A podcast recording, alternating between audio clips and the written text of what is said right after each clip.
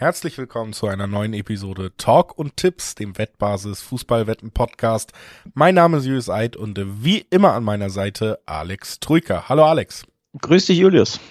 Ja, wie geht's dir? Wollen wir so einsteigen? Ähm, nicht so gut wie dir, da du bestimmt auf der Euphoriewelle des äh, glorreichen Ballsportvereins aus Dortmund reitest, die ihre Tabelle gewonnen haben. Und der mir ähm, dem Herzen zugeneigte FC Barcelona hat sich blamiert in Antwerpen und deswegen äh, schätze ich mal, dass es dir besser geht als mir. Ja, also ich bin natürlich froh, dass wir eine Mannschaft haben, die unser, unsere Liga so herausragend präsentiert, wie es der BVB getan hat. und ähm, genau über diese Liga, die da so repräsentiert wurde, wollen wir dann auch sprechen. Und äh, zwar heute über den anstehenden 15. Spieltag, der uns am Wochenende erwarten wird. Wie immer alle neuen Bundesligaspiele hier in der Vorbesprechung. Davor ein paar kurze Hinweise. Sportwetten sind ab 18 nicht für Minderjährige gedacht. Und alle Angaben, die wir in diesem Podcast machen, sind Angaben ohne Gewähr. Einfach weil sich die Quoten jederzeit noch verändern können. Zu guter Letzt, Sportwetten können Spaß, aber auch süchtig machen. Und wenn das Ganze bei euch zum Problem wird, könnt ihr euch an den Support der Wettbasis wenden. Sei es per Mail oder per Live-Chat oder ihr guckt mal auf spielen-mit-verantwortung.de vorbei. Auch da gibt es erste Hilfsangebote. Das war unser Vorwort und das heißt, wir können reingehen in den 15. Spieltag und in das erste Spiel, das uns erwartet und das ist namentlich durchaus ein Traditionsduell, wo ich sagen muss, so eins dieser Spiele, unabhängig erstmal, was die Mannschaften gerade bieten, da schlägt mein mein äh, Fußballherz ein bisschen höher. Gladbach gegen Bremen. Ähm, das ist unser Freitagabendspiel. Ja, mein schlägt ehrlich gesagt nicht ganz so hoch, denn es ist das Freitagabendspiel zweier Traditionsteams, die aber im grauen, langweiligen Mittelmaß der Bundesliga ähm, liegen. Der zehnte Gladbach gegen den zwölften Bremen. Deswegen für mich äh, ist das eher, ja, von den Namen her natürlich ein Traditionsduell, aber irgendwie ein, ein graues, ein graue Mäuse-Duell so ein bisschen. Ähm, deswegen, ja, schwingt das für mich ehrlich gesagt mit. Aber ich will hier auch deine Stimmung ja gar nicht drüben. Ne? Wenn du dich hier auf Gladbach-Bremen freust, dann finde ich das schön. Also ich glaube, also was den Tabellenplatz angeht, kann man dir natürlich schwer widersprechen, was die Grauen Mäuse angeht. Rein äh, spielerisch erwarte ich hier aber tatsächlich nicht unbedingt ein graues Spiel, weil beide Mannschaften ihre, wenn sie dann Stärken haben, doch in einem durchaus ansehnlichen ähm, Offensivspiel haben und vor allen Dingen auch ihre Schwächen wenn sie welche haben, mehr oder weniger, verteilt vielleicht mehr noch auf Bremer Seite in der Defensive haben. Und das heißt, ich erwarte mir auf dem Freitagabend ein Spiel mit Mannschaften, die erstmal, wie gesagt, äh, durchaus auch einfach motivierte Fans mitbringen in dieses Duell und dann erwarte ich mir schon ein Spiel, wo wir auch Tore auf beiden Seiten sehen werden und was sich durchaus ansehnlich gibt. Denn auch das muss man ja ehrlicherweise über Fußball sagen. Selbst die äh, taktisch höchste Kunst kann manchmal nicht mithalten, wenn du ein wildes 2-2 äh, dir angucken kannst, wo alle mal über den Ball treten. Und so ein bisschen erwarte ich das, weil Bremen, sowieso haben wir immer wieder drüber geredet, offensiv durchaus in der Lage, gefährlich zu werden. Duxch auch in toller Form weiterhin, also haben auch diesen Zielspieler, der funktioniert. Auf der anderen Seite Gladbach, die haben auch diese Klasse, haben aber auch schon in dieser Saison wieder gezeigt, oh, die Balance stimmt noch nicht richtig, verspielen hinten raus gerne mal ihre guten Spiele, ihre guten Ergebnisse. Deswegen finde ich es ein ganz, an sich eine ganz spannende Gemengelage, was diese spielerische Ausgangslage angeht und erwarte mir, wie gesagt, auch Tore auf beiden Seiten. Legt auch natürlich die ersten Tipps nahe. Beide treffen ja über 2,5 Tore. Ich glaube, in die Richtung äh, geht das und das ist doch ein schöner Start in Freitag.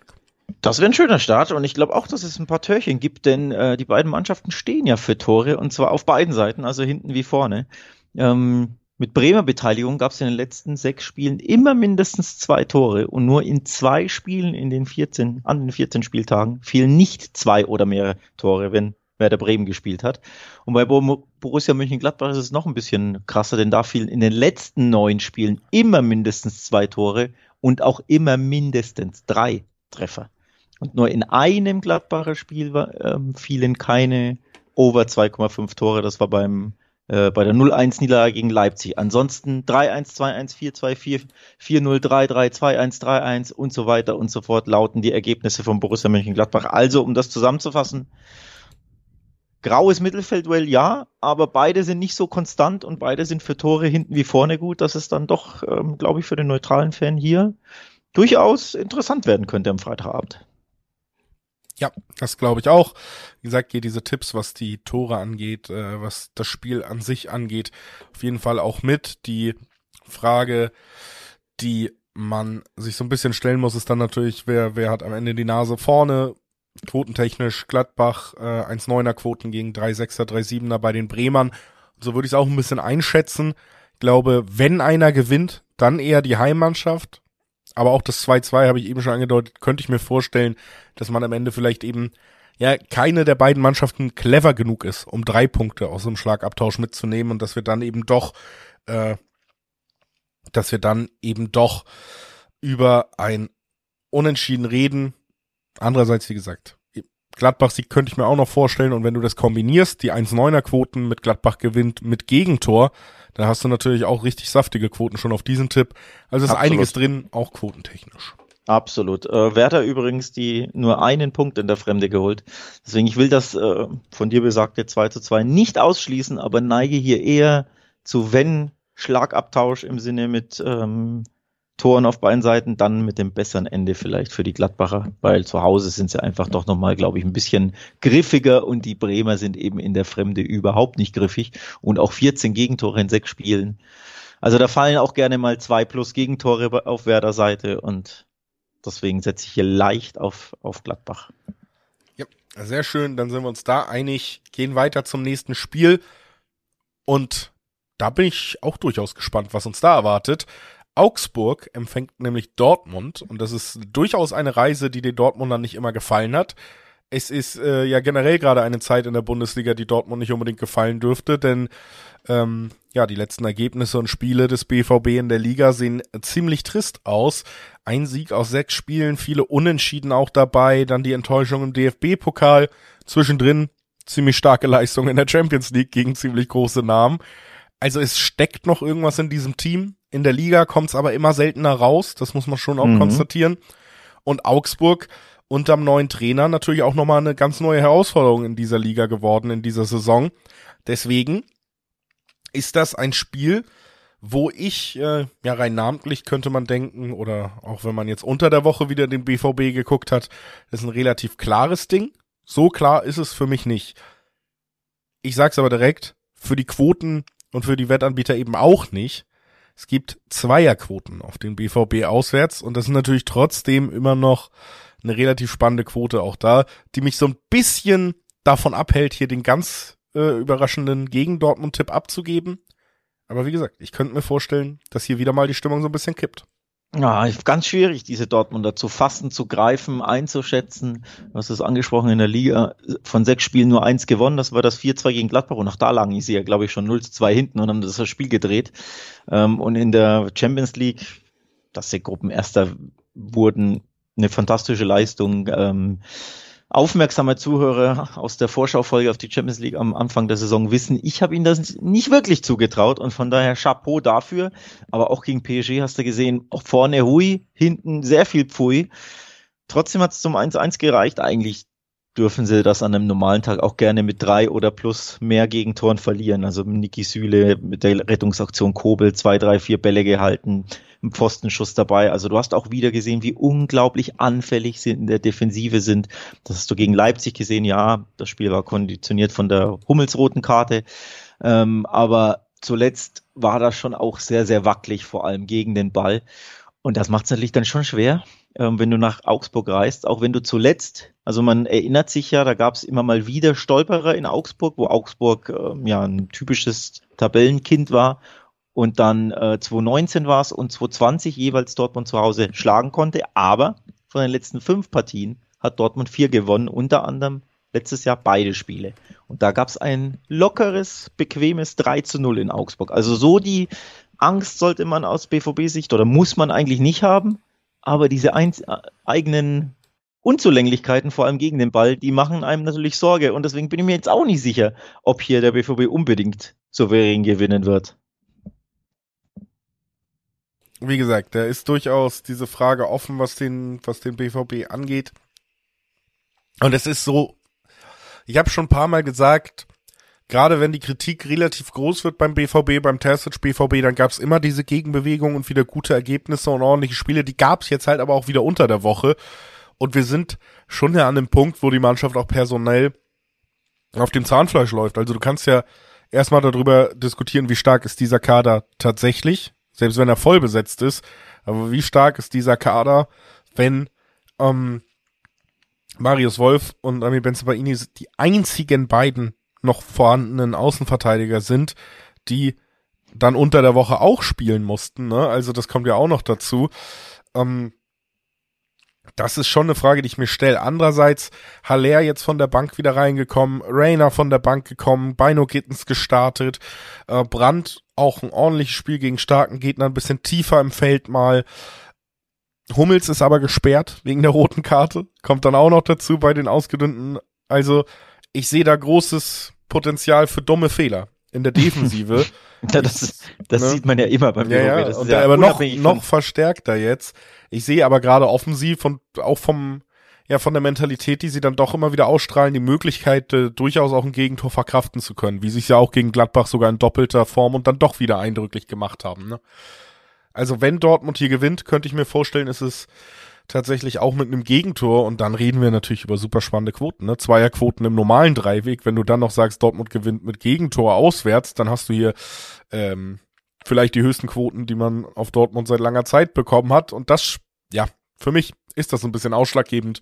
Ich möchte ihn nochmal den frischen Eindruck, den frischesten Eindruck irgendwie gönnen. Und das war nun mal wieder mal äh, ja eine Champions League Leistung, die wir da gesehen haben. Deswegen tendiere ich am Ende doch in diese Richtung. Auch wenn ihr mich nächste Woche sicherlich nicht hören sagen werdet, wenn es anders ausgeht. Mensch, ich bin komplett überrascht. Nee, komplett überrascht wäre ich auch nicht, aber ich finde es einen sehr, sehr schönen Tipp, der auch sehr lukrativ ist. Dortmund gewinnt mit Gegentor. Denn äh, unter Jost Torup hat ja Augsburg in jedem Spiel ein Tor geschossen, bis aufs 0-2 gegen Bremen, immer aber zu Hause getroffen. Und da waren ja auch ein paar interessante Resultate unter Torup dabei. Also sie sind für ein Tor gut, sind aber auch für Gegentore gut, egal wie der Gegner heißt. Ähm, zu Null haben sie nämlich noch nie gespielt unter Torup, sind aber schwer zu schlagen. Bremen, wie gesagt, die erste Niederlage unter ihm. Da haben sie kein Tor geschossen, aber ansonsten ist Augsburg auch definitiv fähig, da Dortmund nicht noch zu ärgern. Und ärgern heißt eben auch mindestens eins einzuschenken, sondern natürlich auch das Remis abzutrotzen. Aber auch ich will, will mal wohlwollend gegenüber dem BVB sein, nachdem ich ja äh, den Leipzig-Sieg prognostiziert hatte. Ähm, und auch gegen Leverkusen da kein Sieg drin war und auch in Stuttgart sie schwach waren, will ich ihnen mal zugestehen, jetzt mal wieder einen Sieg in der Liga einzufahren. Und das kann man ja mit einem zittrigen 2 zu 1 oder einem kuriosen 3 zu 2 vielleicht auch tun, also Gegentore, aber am Ende besseres Ende für den BVB, denn gegen den Ball Augsburg eben auch sehr, sehr anfällig und äh, der BVB hat einfach Offensivwaffen. Von daher gehe ich mit dir. Dortmund gewinnt und weiter treffen. Finde ich einen schönen Tipp zu schönen Quoten. Sehr schön. Dann bin ich gespannt, ob wir diese Harmonie weiter beibehalten können wenn es zum nächsten Spiel kommt, äh, andere Tabellenregionen als der BVB.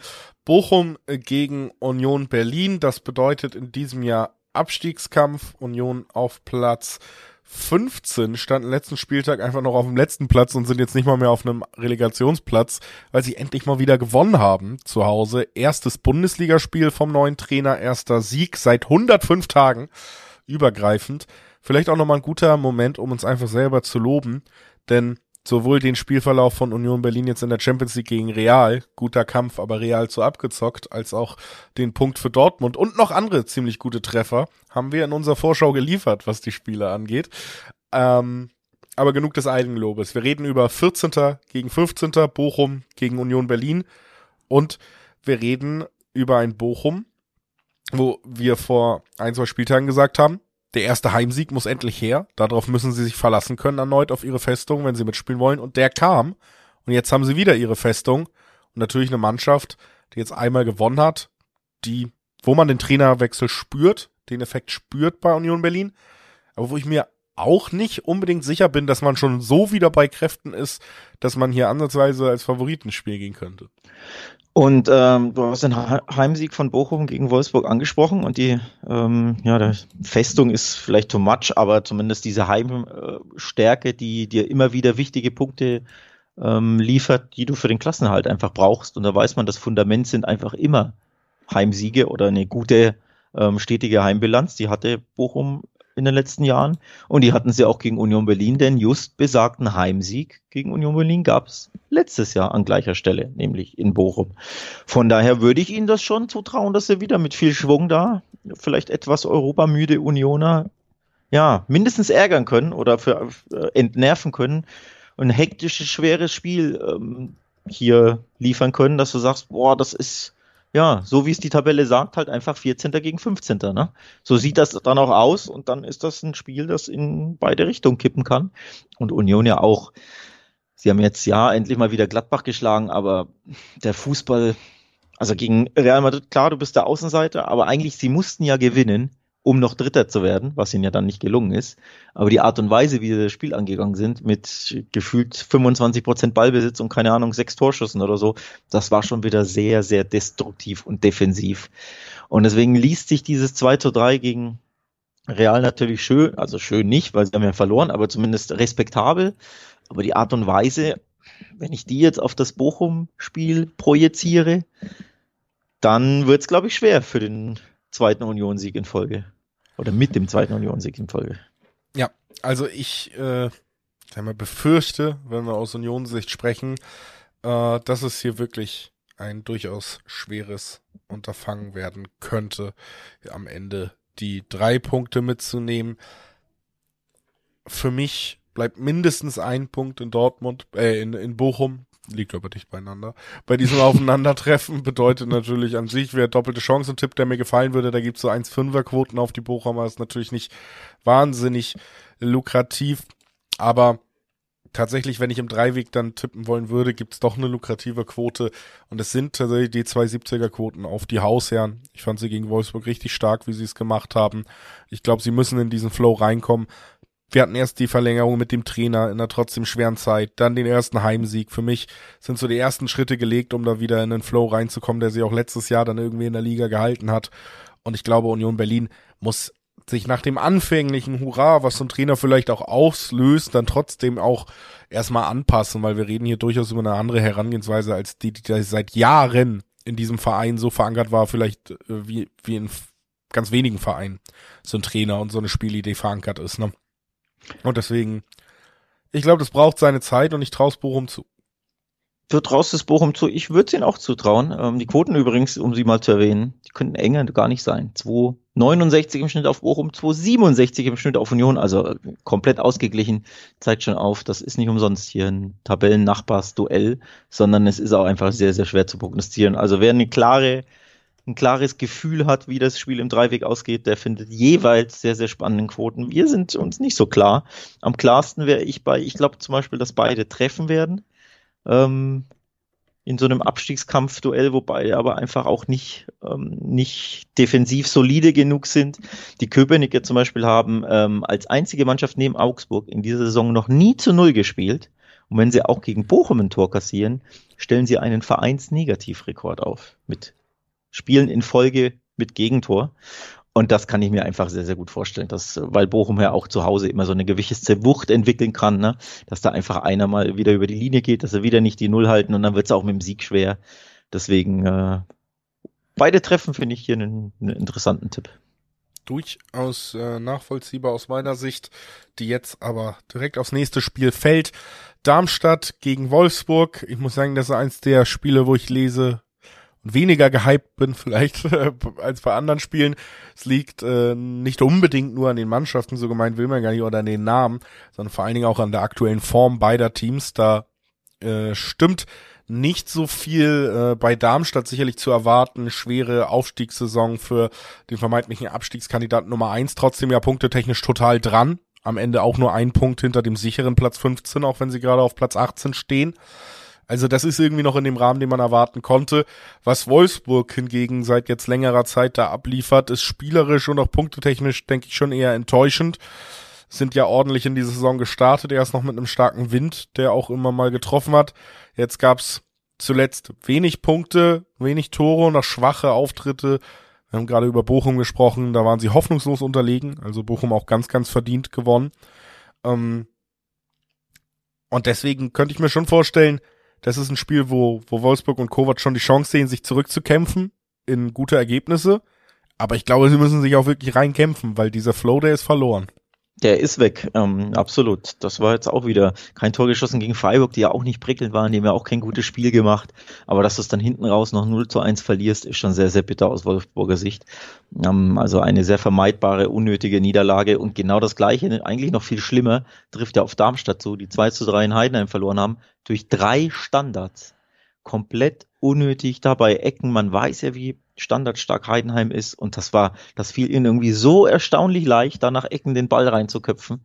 Ähm, also das Beste hier, gute Standards tritt, weiß man, aber irgendwie verhindern konnten sie es nicht und deswegen eine sehr, sehr unnötige äh, Niederlage für die Darmstädter im ja, Aufsteigerduell, das vielleicht dann entscheiden kann über wer am Ende den Gang zurück in die zweite Liga antritt und wer nicht. Ne? Und da hat Heidenheim drei wichtige Punkte eingeholt und Darmstadt bleibt letzter oder ist letzter durch diese Niederlage die sehr, sehr schmerzhaft war. Und jetzt hast du gegen Wolfsburg natürlich schon, finde ich, ähm, eine gute Chance, endlich mal wieder den, den Sieg einzufahren oder mindestens den, den einen Punkt. Aber ich glaube, einen Punkt würden sie auch nicht unterschreiben angesichts der Formschwäche der Wölfe.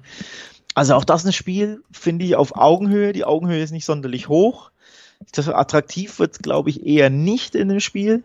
Also ich bin hier bei under 2,5 Toren in einem Spiel, das ja nur eigentlich nur aus Darmstädter Sicht nach Abstiegskampf riecht und schmeckt, aber irgendwie allgemein doch generell so. Dass auch Wolfsburg, man sagt Wolfsburg irgendwie, ja, die sind noch Elfter, aber eher noch, ne? Also der, der Trend geht ja klar nach unten und dann in so einem grauen Abstiegskampfduell bei drei Grad in Darmstadt, boah, das kann auch 0-0, 0-1, 1-0, wer weiß das schon, ne? So ein bisschen.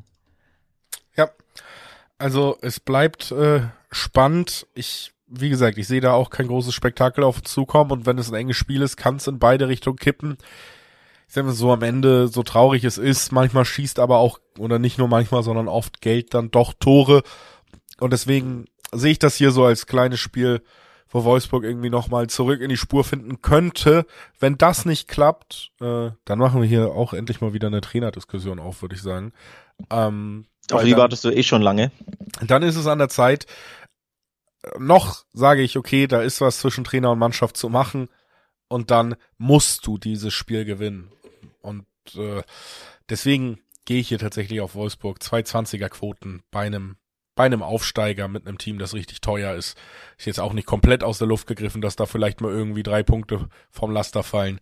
Und dann, dann hast du auch wieder lukrative Quoten. Zieht sich ein bisschen durch bis jetzt, äh, aber das sind ja keine schlechten Nachrichten. Genauso, ja, obwohl vielleicht doch schlechte Nachrichten. Äh, wir reden als nächstes über Mainz gegen Heidenheim. Äh, das sind schlechte Nachrichten für alle Mainz-Fans. Sie müssen wieder Mainz gucken im Moment. Es klappt weiter nicht so richtig und ich muss sagen, Mainz gegen Köln am letzten Spieltag, es ist wie von uns getippt 0-0 äh, ausgegangen und selten war etwas so vorhersehbar.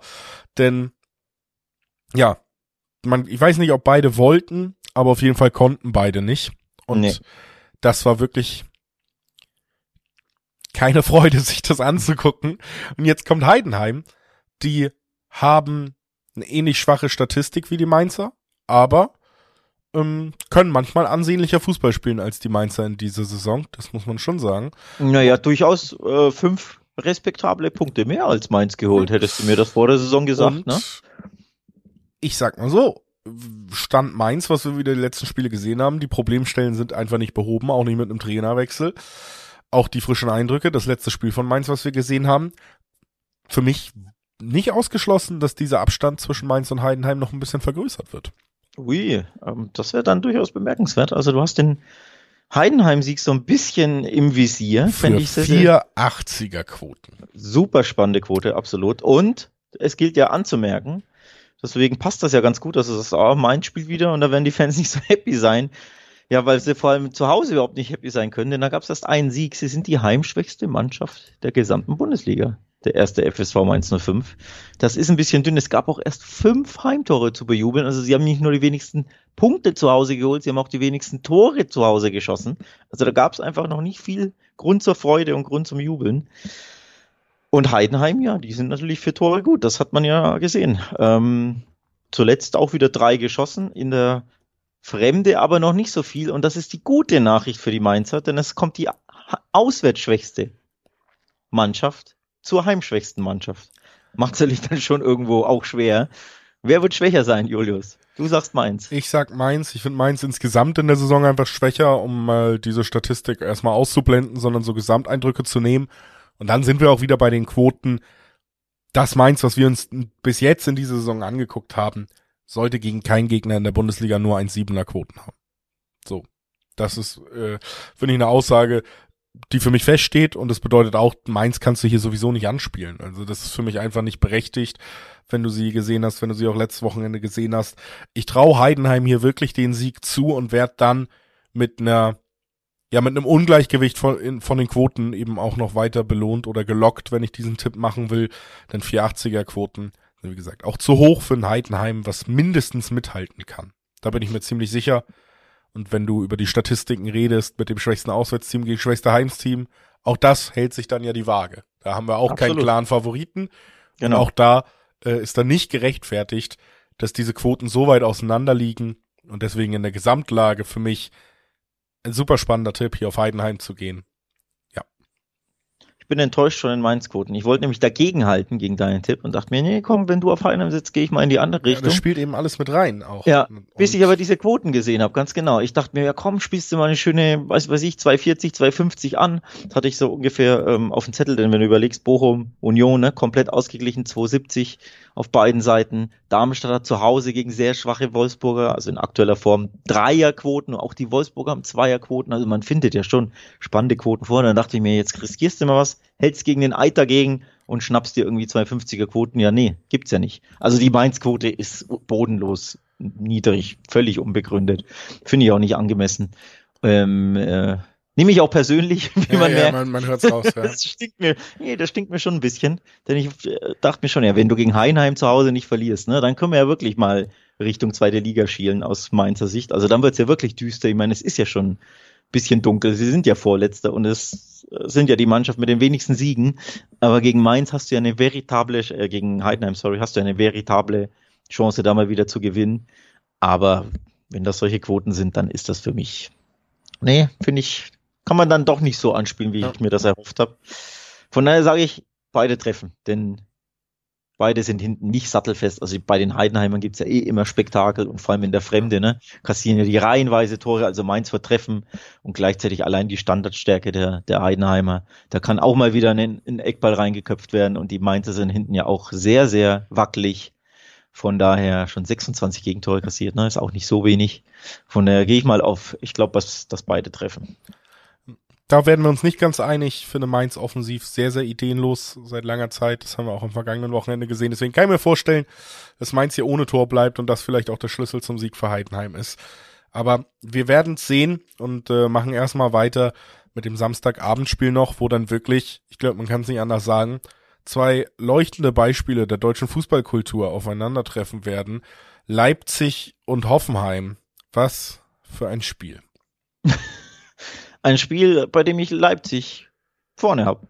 Ja. Sag ich ganz ehrlich. Hoffen, es ist natürlich auch, also man sollte jetzt nicht sagen, klarer Favorit oder klare Favorit sind sie vielleicht schon von den Quoten her, wenn wir das Heimspiel haben, aber äh, die Tabelle spricht jetzt nicht die klare Favoritenrolle den Leipziger zu, denn es ist das Duell Vierter gegen Sechster. Und die Hälfte der Spiele hat Hoffenheim schon gewonnen. Das ist ja durchaus beachtlich. Also nur, Sie nachgucken, nur vier Mannschaften haben mehr Saisonsiege als Hoffenheim auf dem Zettel. Das ist schon absolut erstaunlich. Eine Mannschaft, die nicht dazu gehört, ist zum Beispiel Borussia Dortmund. Die haben auch nur sieben Siege. Also durchaus beachtlich, wie äh, Hoffenheim sich präsentiert, dass sie zumindest, ähm, ja, sie verlieren natürlich auch recht häufig fünfmal schon, aber sie spielen sehr, sehr oft äh, sehr, sehr selten unentschieden. Das heißt, entweder Hopp oder Top deswegen durchaus spannend, dass sie das Duell Vierter gegen Sechster, aber ich habe hier schon Leipzig deutlich vorne, muss ich ehrlich zugeben. Ja, gerade weil Leipzig zu Hause auch immer eine ganz gute Figur macht, das muss man schon sagen.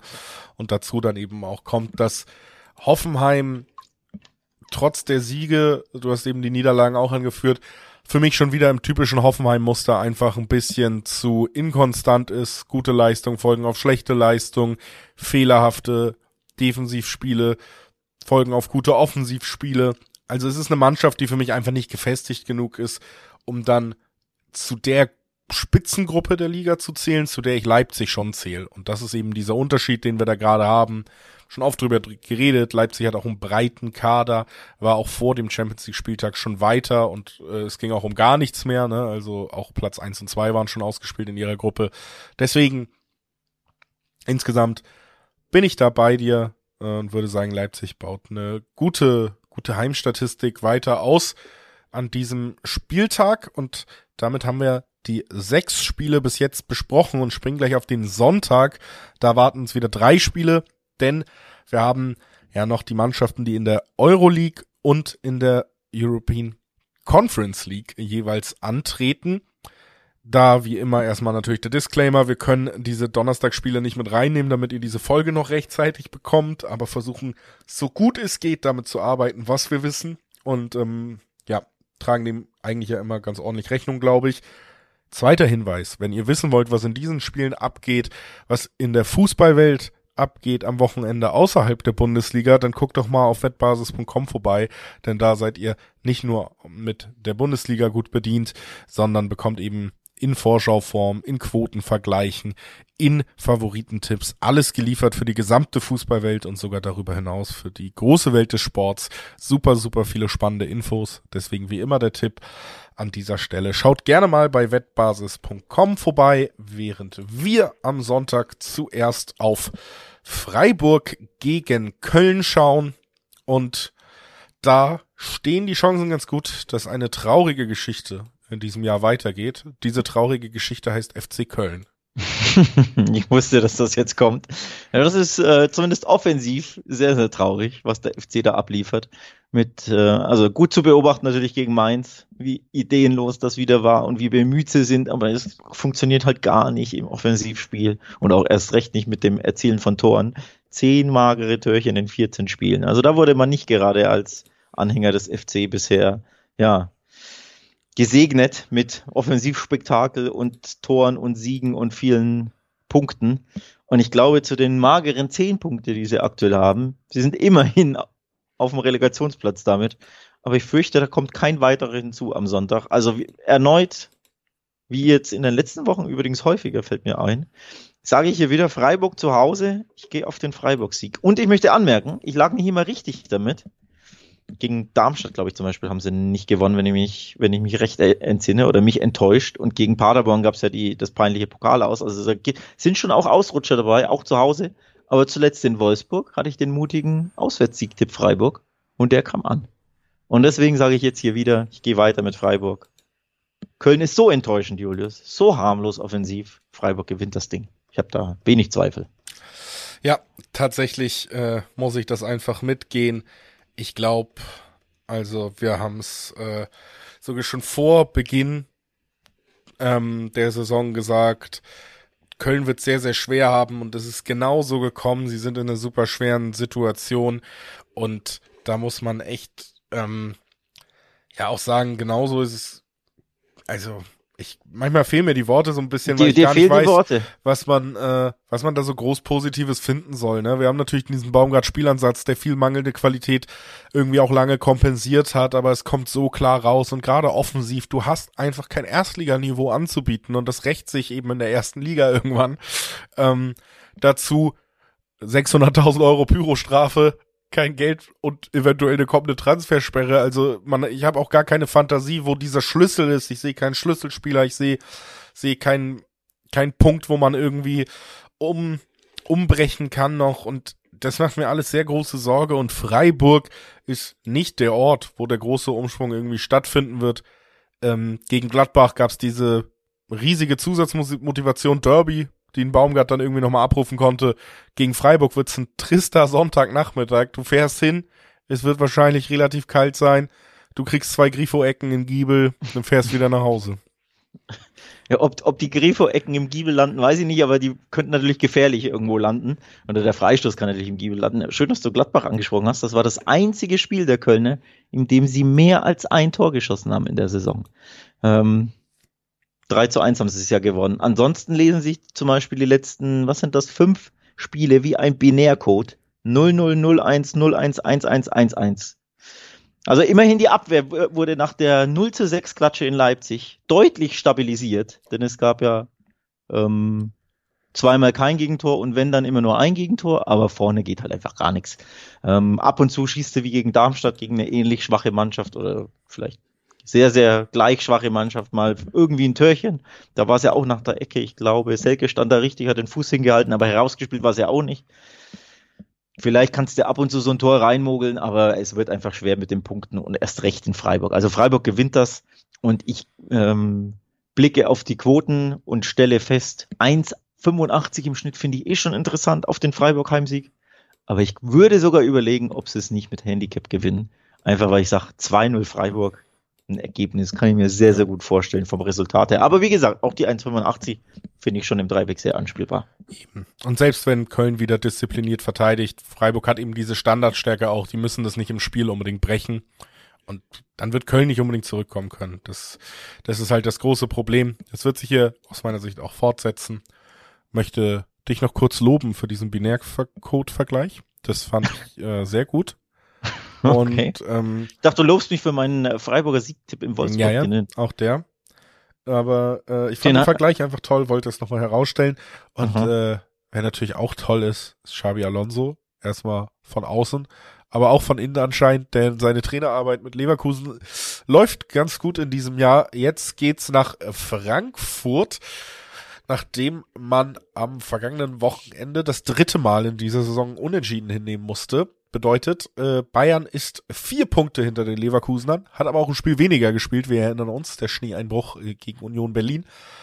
Also faktisch vielleicht auch nur ein Punkt oder wie man auch immer das einrechnen will. Auf jeden Fall sind sie noch vor den Bayern. Sie können den Vorsprung mindestens halten, wenn sie Eintracht Frankfurt schlagen. Und das ist jetzt sehr, sehr spannend. Also dieser Sonntag überhaupt, ne? Das letzte Spiel ist ja dann Bayern Stuttgart, das wir besprechen, aber auch Leverkusen Frankfurt um äh, 15.30 dann muss ich nochmal nachgucken, ob das spielt. Nee, nee, Leverkusen Frankfurt um 17.30 sorry. 19.30 ist das letzte Spiel. Das sind ja drei Spiele.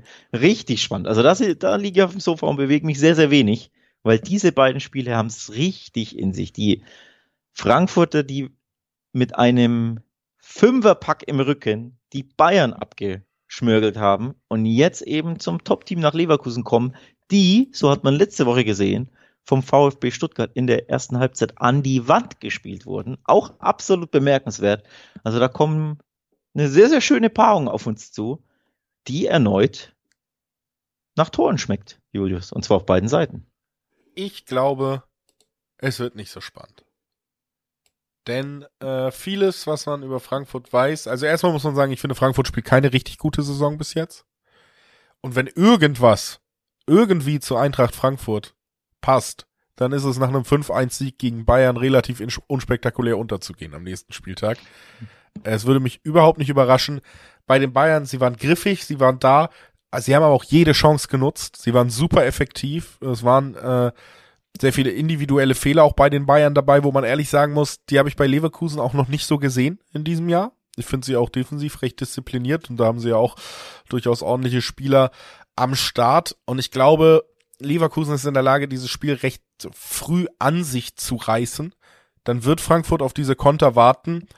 Und ich glaube, sie werden nicht nochmal so effektiv sein können wie gegen Bayern. Vielleicht kriegen sie sogar dieselbe Chancenanzahl, aber wie gesagt, wenn wir dann über XG-Werte und so sprechen, hatten sie eigentlich nur 1,5 gegen Bayern. Und vielleicht pendelt sich das dann da eher ein. Deswegen, ich bin schon bei dir. Beide treffen, ja. Aber ein Tor gegen Leverkusen, ich glaube, das reicht nicht. Das reicht nicht mal für einen Punkt. Ähm, ich kann mir vorstellen, dass gerade noch, sie sind immer noch ungeschlagen in der Liga Leverkusen. Sie haben jetzt die Chance, erstmal Druck weiter aufzubauen auf die Bayern, dass das gerade noch richtig Spaß macht und dass die Motivation da groß genug ist, um weiter ein sehr starkes Spiel zu machen. Und wie gesagt, wir haben so oft drüber geredet.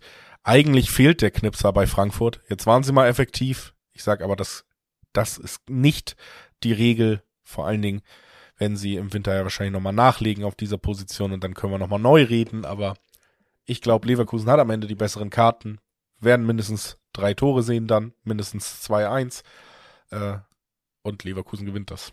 Ja, die Regel ist es natürlich nicht. Es ist eher eine Anomalie, wenn du 5-1 gegen die Bayern gewinnst. Aber gegen die Bayern weiß man ja, gut, noch, 2019 das letzte Mal äh, Frankfurt 5-1 gegen die Bayern gewonnen. So wenig passiert's gar nicht. Ja, aber es ist ja die, nicht die Norm, dass sie ständig die Mannschaften abschießen und dann sind die Bayern eine von vielen Mannschaften, die halt mal eine Klatsche kassieren. Ähm, es ist ja wirklich sehr, sehr, sehr, sehr ein großer Ausreißer, solche Spiele der Frankfurter, die halt scheinbar gegen die Bayern, vor allem zu Hause, besonders motiviert scheinen, aber in anderen Spielen sich eher schwerer tun, ne? sei es mit dem Verteidigen, mit dem Tore schießen oder auch mit der Torausbeute nach äh, Schüssen. Also ja, es war ja wirklich fand ich bemerkenswert, wie gefühlt jeder Schuss ja reinging. Also die, die, die, die Chancenverwertung aus sehr wenig, unglaublich viel gemacht. Gefühlt war ja jeder Schuss immer direkt drin, von dem, vor allem in der ersten Halbzeit. In der zweiten haben sie es ja dann gemächlicher angehen lassen, teilweise. Aber in der zweiten Halbzeit hattest du ja schon dann das Gefühl, wenn die jetzt schießen, ist er drin. Spricht natürlich auch nicht für die Bayern, aber spricht auch für ein bisschen für, ja, einen Outliner, ne? eine kleine Anomalie, die so nicht aufrechtzuerhalten ist. Aber das Selbstvertrauen wird ihnen natürlich gut tun. Und wie gesagt, die Leverkusen haben ja selbst gezeigt, dass sie da verwundbar waren in Hälfte 1 gegen den VfB Stuttgart, über den wir gleich sprechen. Aber am Ende bin ich tatsächlich auch bei dir. Leverkusen jetzt zu Hause, glaube ich, die sind so gefestigt und die Frankfurter spielen halt jetzt nicht zu Hause gegen Bayern. Deswegen bin ich am Ende tatsächlich auch bei, ich glaube zwar, dass beide treffen, aber dass Leverkusen das Ding gewinnen wird. Und dann sind wir bei Leverkusen und Over 2,5 als Tipp zum Beispiel oder Leverkusen mit Gegentor. Denn die normalen 1,40er Quoten, die sind natürlich nicht so interessant auf Leverkusen im Dreiweg, aber in dieser Kombi wird es dann schon spannend. Und am Ende sind wir dann trotzdem bei einem Leverkusen-Sieg, der dann Druck macht auf den FC Bayern München, der das letzte Spiel hat gegen den VfB Stuttgart. Julius, gehen wir über zu Bayern Stuttgart. Ach, wenn du schon mal die Überleitung machst, dann beschwere ich mich auf keinen Fall, sondern nimm das gerne an und sag, dann gehen wir rüber zu Bayern Stuttgart. Das ist äh, ein Spitzenspiel, auf das wir uns hier zum Abschluss äh, freuen können. Und äh, ja, wir sprechen über Bayern München, dass ihr letztes oder dass das letzte Bundesligaspiel 5-1 verloren hat. Damit rechne ich vielleicht nicht erneut, aber sie haben hier eine ganz schöne Aufgabe zu bewältigen. Das mhm. musste auch Leverkusen feststellen. Du hast es angesprochen, wurden gerade in den ersten 45 Minuten sogar von den Stuttgartern richtig dominiert und dahergespielt. Und wenn die so effektiv gewesen wären wie Frankfurt am vergangenen Wochenende, dann hätten wir, glaube ich, auch über einen hohen Stuttgart-Sieg reden können. Alleine aufgrund der ersten Halbzeit, da hatte man genug Chancen. So, also das ist die Ausgangslage und das bedeutet, finde ich schon Spannung für dieses Spiel, weil wir sind an einem Punkt, gerade auch nochmal dieses Leverkusen-Spiel hat das unterstrichen, wo wir nicht mehr sagen können, Mensch, und morgen bricht dann Stuttgart ein und sie finden sich auf Platz 10 der Tabelle wieder. Ich finde, sie haben sich ein bisschen mehr Credit verdient und das gilt auch für dieses Aufeinandertreffen. Sie haben sich sehr viel Credit verdient. Ähm, für mich war das Leverkusen gegen Stuttgart oder andersrum Stuttgart-Leverkusen das Spiel der besten beiden deutschen Mannschaften aktuell. Es war ein sehr, sehr sehr, sehr aufschlussreiches Fußballspiel. Du hast gegen, nämlich beim VfB Stuttgart erneut gesehen, wie auch gegen Dortmund zuletzt, denen ist völlig egal, wie der Gegner heißt. Die glauben an sich, die haben Selbstvertrauen, die haben Selbstvertrauen in ihr Spiel. Sie spielen ihr ganz klares System, sie gehen auf Ballbesitz, sie wollen Tore schießen, ähm, sie sind mutig. Sie spielen einfach sehr, sehr ansehnlichen, tollen Ballbesitz, Offensivfußball völlig egal, wie der Gegenüber heißt, in welcher Form der Gegenüber ist. Ob da jetzt Dortmund kommt oder Leverkusen, ist den wurscht. Deswegen erwarte ich Ähnliches schon mal gegen die Bayern. Aber man muss natürlich sagen, die Bayern sind halt nochmal ein anderes Kaliber normalerweise und vor allem in München. Also in Stuttgart würde ich hier sofort gucken, wie schauen die Quoten auf den Stuttgarter Heimsieg aus. In München den Stuttgart-Sieg zu tippen, ist A gewagt schwierig zu prognostizieren generell, weil das einfach nicht so häufig vorkommt, dass da eine Bundesligamannschaft auswärts in München gewinnt. Und dann absolut bemerkenswert hochdotiert mit Sechserquoten auf den VfB Stuttgart Julius. Ja, und trotzdem äh, kann ich es irgendwie nachvollziehen, weil da vielleicht auch mit reinspielt, was ich so ein bisschen fühle bei diesem Spiel. Alles spricht dafür, dass es eng wird. Alles spricht dafür, dass Stuttgart auch Bayern für Probleme stellen kann. Und dann sind wir eben doch aber gebrannte Kinder der Bundesliga und wissen, Bayern München wird am Ende Meister und dann müssen sie auch mal solche Spiele gewinnen. Ne? Also mir fällt es schwer, das abzulegen. Ich merke schon, das fällt dir, fällt dir schwer. Ähm, ich hätte jetzt gedacht, du gehst ins, gehst ins Risiko, nimmst diese Sechserquoten mit, weil du das ja gerne tust. Oder aber nimmst das mit, was du eigentlich auch gerne tust, aber in dieser Folge nicht getan hast, meine ich. Und ich glaube auch in den letzten oder vorletzten nicht so richtig. Nämlich deinen Lieblings-Julius-I-Tipp abgeben. Doppelte Chance VfB Stuttgart. Ja. Julius. Doppelte Chance. X oder zwei auf dein VfB ich muss Super sagen, spannend dotiert. ja, aber der, auch der bietet sich für mich nicht so richtig an, weil ich diesen VfB-Sieg wirklich ausschließen würde. Das heißt, was ich hier sehen könnte, ist, Stuttgart nimmt wie gegen Leverkusen auch einen Punkt mit. Sie können mithalten, sie können sie teilweise vor Probleme stellen und dann werden sie teilweise eben doch auch mal hinten kalt erwischt. Das kann ich mir schon vorstellen. Und dann äh, sind wir natürlich bei einer Unentschiedenquote, die auch sehr hoch ist, ne, mit 5,70 im Schnitt. Also das ist eine sehr hohe Quote. Und ich finde, die muss man gar nicht mehr runterbrechen durch eine doppelte Chance, weil den Sieg, das ist einfach mein. Bayern München verliert nicht nach einem 5-1 gegen Frankfurt, das nächste Ligaspiel zu Hause, auch noch gegen Stuttgart. Das passiert einfach nicht. Wenn es passiert, bin ich erfreut, aber das ist kein Tipp, den ich abgeben kann. Das ist schwach, das ist schade. Das, das enttäuscht mich jetzt schon sehr. Sie haben natürlich gegen United unter der Woche 1-0 gewonnen, also sind dann direkt in die Spur zurückgekehrt, ne, haben eine gute Reaktion gezeigt. Man muss natürlich auch dazu sagen, United ist sehr, sehr schwach unterwegs und das war auch ein komisch blutarmes Spiel der Engländer, die ja unbedingt den Sieg nötig hatten, aber selber ja nicht dran geglaubt hatten. Ne? So hatte ich das Gefühl. Also, Ja, also da dann muss man den verrückten Satz sagen, dass Stuttgart jetzt auch eine andere Herausforderung ist als Manchester United. Ich wollte ja nur sagen, ne? Ja. Die Reaktion gab es schon, also dieses 5 zu 1 blieb auch schon nicht im Raum stehen, nicht mal drei, vier Tage. Es gab direkt die Reaktion. Ähm, aber darauf wollte ich ja hinaus, dass man doch so enttäuscht war von United, dass man sagte, ah, allein der, der VfB Stuttgart wird definitiv besser Fußball spielen und wird die Bayern vor mehr Herausforderung stellen, also defensiver Natur. Das erwarte ich schon und dann erwarte ich ganz ehrlich definitiv einen Stuttgart-Treffer hier. Bin ich mir sicher, dass Stuttgart ja wieder trifft. Die sind so toll in Form. Ähm, offensiv ist das super anzusehen. Führig ist grandios, gut drauf. Gyrassi ähm, schießt immer aus dem Nichts Tore, wobei er jetzt gegen Leverkusen ja zwei, glaube ich, verballert hat. Also wird es ja mal wieder Zeit, dass er trifft. Also ich glaube, die Bayern werden hier auf jeden Fall eins kassieren. Und ich fände es übrigens spannend, wenn sie das erste kassieren. Also Lever äh, nicht Leverkusen, Stuttgart geht in Führung. Stuttgart trifft zuerst, finde ich einen spannenden Tipp. Heißt ja nicht, dass die Bayern das nicht drehen können. Wir sind ja gewohnt, dass es dann auch hinten raus, vielleicht nach Rückstand, ähm, noch drehen und das Spiel vielleicht spät gewinnen. Soll ja nicht so selten vorgekommen sein in den letzten 10, 11 Jahren. Aber vielleicht trifft ja Stuttgart als Erster. Fände ich eine spannende Variante. Oder eben Bayern gewinnt mit Gegentor, wenn du unbedingt deinen Bayern-Tipp abgeben willst. Ich bin mir sag nicht ich so ja sicher. gar nicht. Ich sage, gerade wenn sie den für den ersten Treffer machen, ähm, ist das Unentschieden durchaus drin. Das habe ich auch gesagt. Und das Unentschieden gibt tolle Quoten. Ich äh, sehe nur keinen Sinn darin, die Quote zu senken, indem ich den Sieg von Stuttgart mit reinnehme, weil an den glaube ich halt einfach nicht. Deswegen ist die doppelte Chance nichts für mich. Das Unentschieden finde ich durchaus spannend. Siehste, haben wir es doch schon. Also unentschieden Ja, finde ich auch spannend. du hast noch so ein kleines schönes Stichwort gesagt, was ich noch ganz kurz aufgreifen will. Nämlich wird mal wieder Zeit, dass er trifft. Das gilt natürlich auch für Harry Kane, den 100 Millionen Flop, der jetzt seit drei Spielen kein Tor mehr geschossen hat. ähm, ich glaube, auch das ist ein Tipp, den man durchaus machen kann. Ne? Drei Spiele nicht getroffen. Er wird gefragt sein, gerade in diesen Spitzenspielen. Ähm, deswegen kann ich mir vorstellen, dass wir vielleicht auch dann endlich mal wieder ein Kane-Tor sehen hier. Over 2,5 und beide treffen ist ultimativ mein Tipp. Ich hoffe auf den Stuttgarter Sieg. Wir liefern zum, zum Spitzenspiel quasi einen ganzen Kombischein. Wir sagen Over 2-5, ähm, unentschieden, Girassi trifft. trifft. Kane trifft und Stuttgart ist das erste Tor. Ja. Das sind, Ich glaub- das könnt ihr mal durchtippen. Ich glaube, da gibt's gute Quoten, wenn man das. Da gibt's gute so. Quoten. Kann man ja beim einen oder anderen Wettanbieter machen. Ja? Ich glaube, die Kollegen von B-Win bieten das ja an, dass im Ja. Spiel selber du so Kombis ähm, aneinander reihen kannst. Kann man ja mal durchkalkulieren, was dabei rumkommt.